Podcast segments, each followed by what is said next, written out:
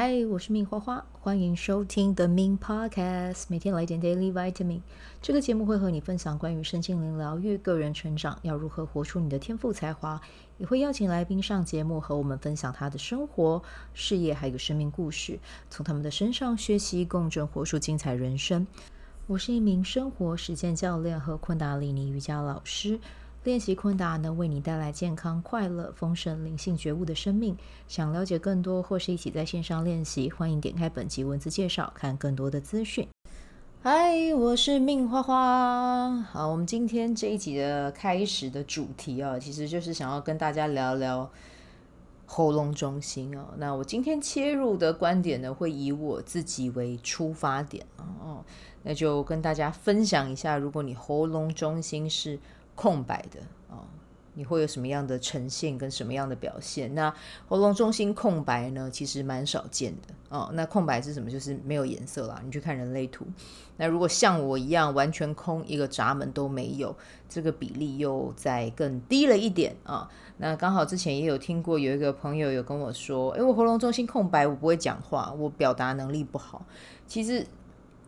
呃，因为我不晓得他去哪里看到，但我只是要跟大家讲说，其实不是这样的啊。对，就我自己的观察跟看到呢，我觉得喉咙中心空白的人会有一个特征啦，对，就是呢，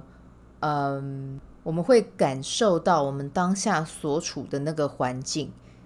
所给予的那个能量跟压力啊，因为我们是空白的嘛，所以就。没有一个稳定的能量去固定运行，比较容易受到外界的影响。对，那所以那个喉咙，我不晓得你如果是空白的人，你会不会跟我一样有这样的感受？你会觉得啊，在什么样的状况之下，你觉得有点卡，我讲不出来啊，我喉咙感受到什么样的东西，好像有需要去把话讲出来，可是我也不知道要讲什么。对，那我确实以前是还蛮常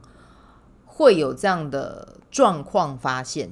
但我后来去回想我自己的工作生涯、工作职业，我觉得我的喉咙空白，在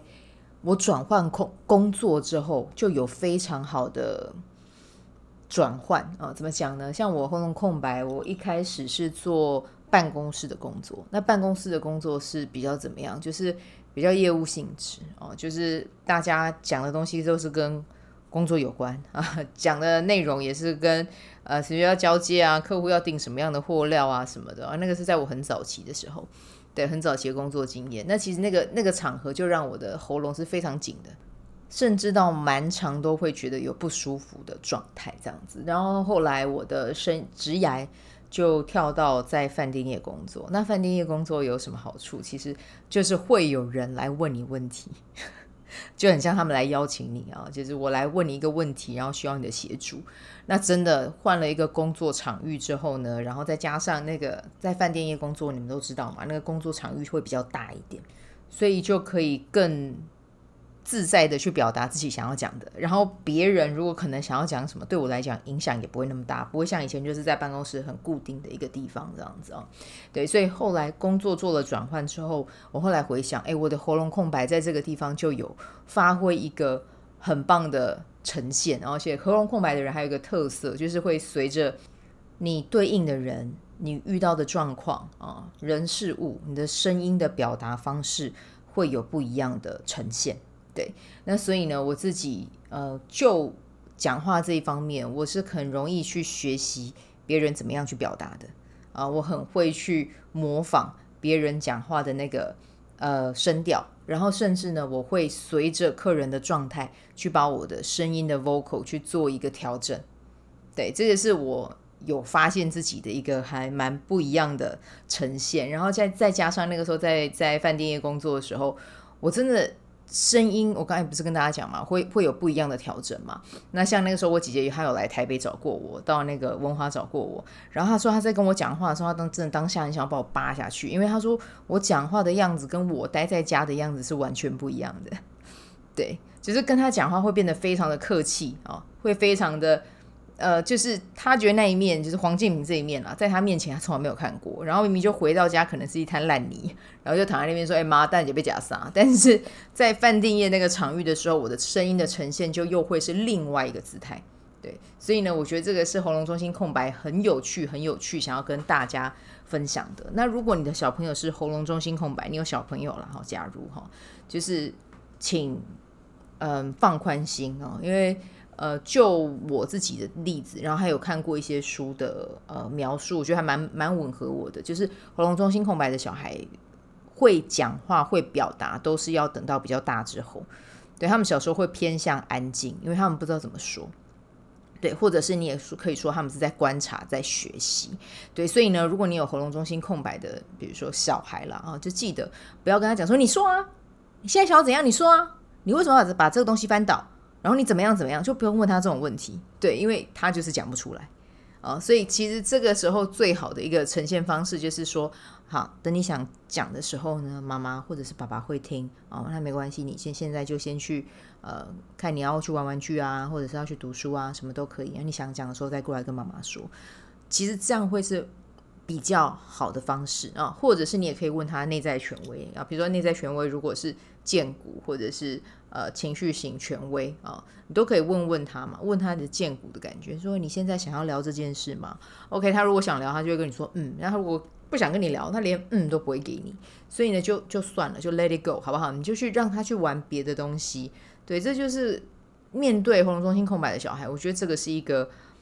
很好的方式啊。对，那为什么我今天会突然想要聊这个？因为我觉得，因为喉咙中心空白的小孩虽然说很少，但是呢，如果我真的有遇到，他其实是会需要引导的。因为像我们家就是比较不走引导方式的人，对，我们家小时候就是你拱啊，你别按哪里拱啊，啊，这就是，但是我就是讲不出来啊。但是就是那个时候大人也不知道人类图这一套嘛，对。然后，所以就就就也没办法啊。但是呢，现在就是基本上有了这个工具之后，我觉得我们就可以用一个更宏观的方式去对待自己的小孩，知道说，哎，这样子或许引导他没有办法得到他没有办法得到好的回应，那也没有关系，我们就。顺着他的毛摸，然后允许他有更多的时间跟空间去做回应。我觉得这对小孩子的成长来讲也会是更好的。不然你一直逼他，其实某一种程度你也是把喉咙中心空白的小孩往外推嘛。那当然就是其他喉咙中心他们就是有定义的小孩，你还是要听，请听他们讲话哦，这是没有错的。但是他们比较不会像我们这样子感受到外界的压力，因为他们自己就是有定义、有颜色，所以他有自己的运作方式。对，那。今天讲这一集，就最主要是想要跟大家分享一下哦，这一个小小的我们讲知识点好了啊。好，那在这边的话呢，就是也可以跟大家分享一下哦。其实空白的喉咙中心啊，它有一个很大的特征哦，就是呢，嗯，很多优秀的歌手或者是演说家、演讲者哦，其实都是有这个开放的喉咙中心哦。那就像我刚才跟大家讲的一样，我我跟不一样的人相处的时候，我就可以用不一样的方式去跟人家对谈、哦。这是开放喉咙中心一个很大的天赋。然后呢，就是在呃学习说外语，还有呢去仿效别人讲话的时候，其实这个也是我们蛮拿手的。对，像我自己的话，嗯、我的英文发音就真的还蛮好的。对，但是我不是那种从小。家里面环境也不是那种从小就是会送你去外语学校什么，没有没有没有没有，我就是小四小五，然后开始去英语补习班。那我那时候也很幸运，我那时候遇到的英文老师、英文补习班老师的发音都是很好听的，所以我那个时候说在讲的时候啊，其实他们的那个发音方式也有潜移默化到我身上。对，所以我的在发音这一方面，其实我的发音算是蛮标准的，没有什么。呃，先讲，有腔调没有什么好或不好，那只是我的，我基本上讲英文就没有什么腔，对，就是一定会是比较，比如说看我想要学英文发英式发音，或者是想要学美式发音啊，基本上学一下，稍微模仿一下，这个我就会了。但这个就是我们的一个天赋啊，对，所以呢，就是记得啊，如果你是有喉咙中心空白的，其实你的空白呢，它也是一种祝福啊，就是呢。你在讲话方面，在演讲上面，其实你是有天赋的。你可以现在有很多，比如说像 TED，或者是像在 YT 上面，你有很你有自己欣赏的，比如说 YouTuber 啊，或者是 TED 的演讲者啊，你都可以去模仿他们讲话啊。而且其实另外一个层面来讲哦，呃，我不知道大家有没有听过一件事情，如果你想要让自己的文笔文句通顺，其实不是要透过背诵这一些，嗯。诗词名句啊，比如说有时候我们小时候背诵就是会习惯，比如说床前明月光，我们可能就会一边念一边念，然后手在那边写。但其实你要让自己的呃，比如说文字变得更优雅，或者是组织能力变得更好，其实是去大声的朗诵。其实朗诵是可以帮助你表达力变得更好的哦。